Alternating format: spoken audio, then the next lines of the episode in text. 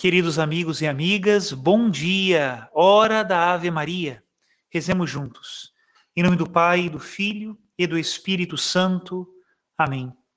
Rainha do céu, alegrai-vos, aleluia, porque aquele que merecestes trazer em vosso seio, aleluia, ressuscitou como disse, aleluia.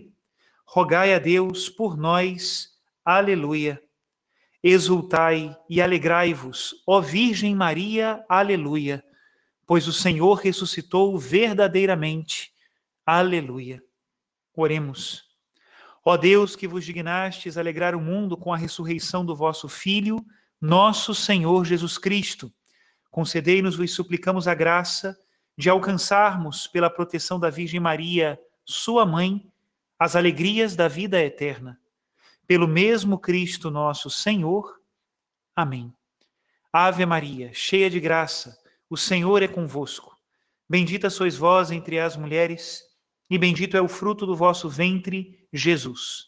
Santa Maria, Mãe de Deus, rogai por nós, pecadores, agora e na hora de nossa morte. Amém. Em nome do Pai, e do Filho, e do Espírito Santo. Amém. Queridos irmãos e irmãs, estamos na quinta semana da Páscoa. Hoje é terça-feira Rezemos juntos a oração que nos propõe a liturgia de hoje.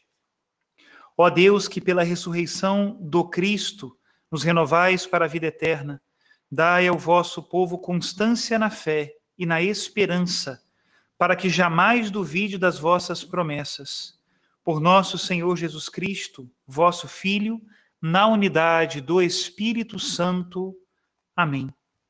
E o evangelho de hoje continua no capítulo 14 de São João, que é o capítulo dos discursos de Jesus na última ceia.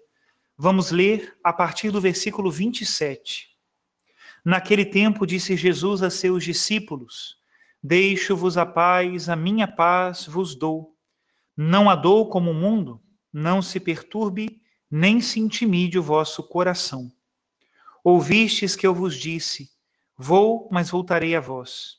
Se me amasseis, ficareis alegres, porque vou para o Pai pois o Pai é maior do que eu. Disse-vos isto agora, antes que aconteça, para que, quando acontecer, vós acrediteis. Já não falarei muito convosco, pois o chefe deste mundo vem.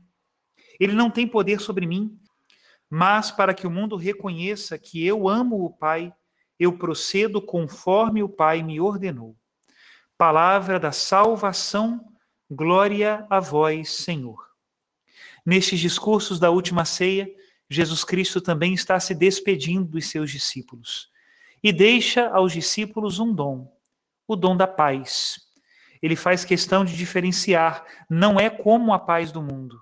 A paz que Jesus Cristo nos dá é uma outra, é um dom dele. Será possível nós conseguirmos entender de fato o que é esta paz? Entendendo o ambiente em que Jesus Cristo está, onde logo será entregue nas mãos dos homens, como ele mesmo dizia, será preso, depois crucificado. Como é que nós podemos entender que um homem com este grau de tribulação seja capaz de nos dar a paz?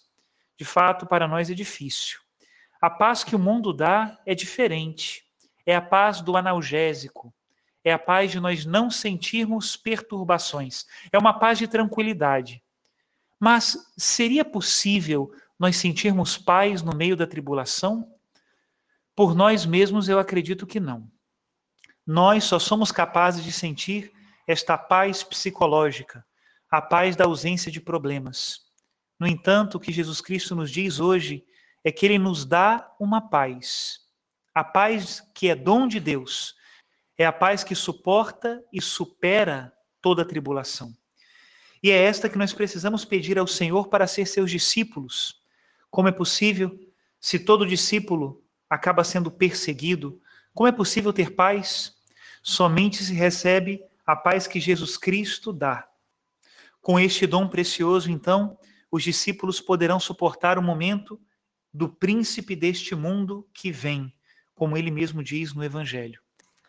Portanto, a partir da liturgia de hoje, aprendamos a pedir a Deus o dom desta paz. Talvez o que nos esteja tirando a paz são as tentações interiores.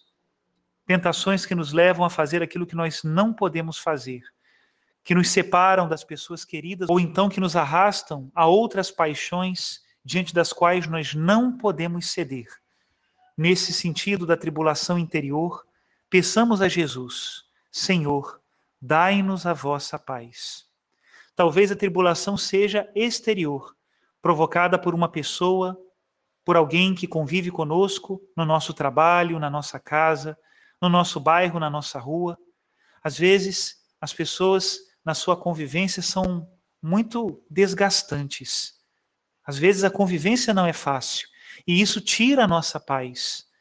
Diante de uma situação assim difícil, peça a Jesus: Senhor, dai-nos a vossa paz.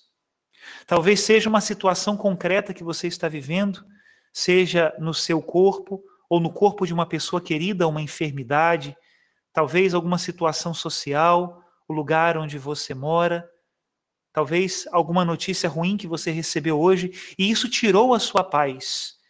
Diante de tudo isso, olhe para Jesus e peça: Senhor, dai-nos a vossa paz.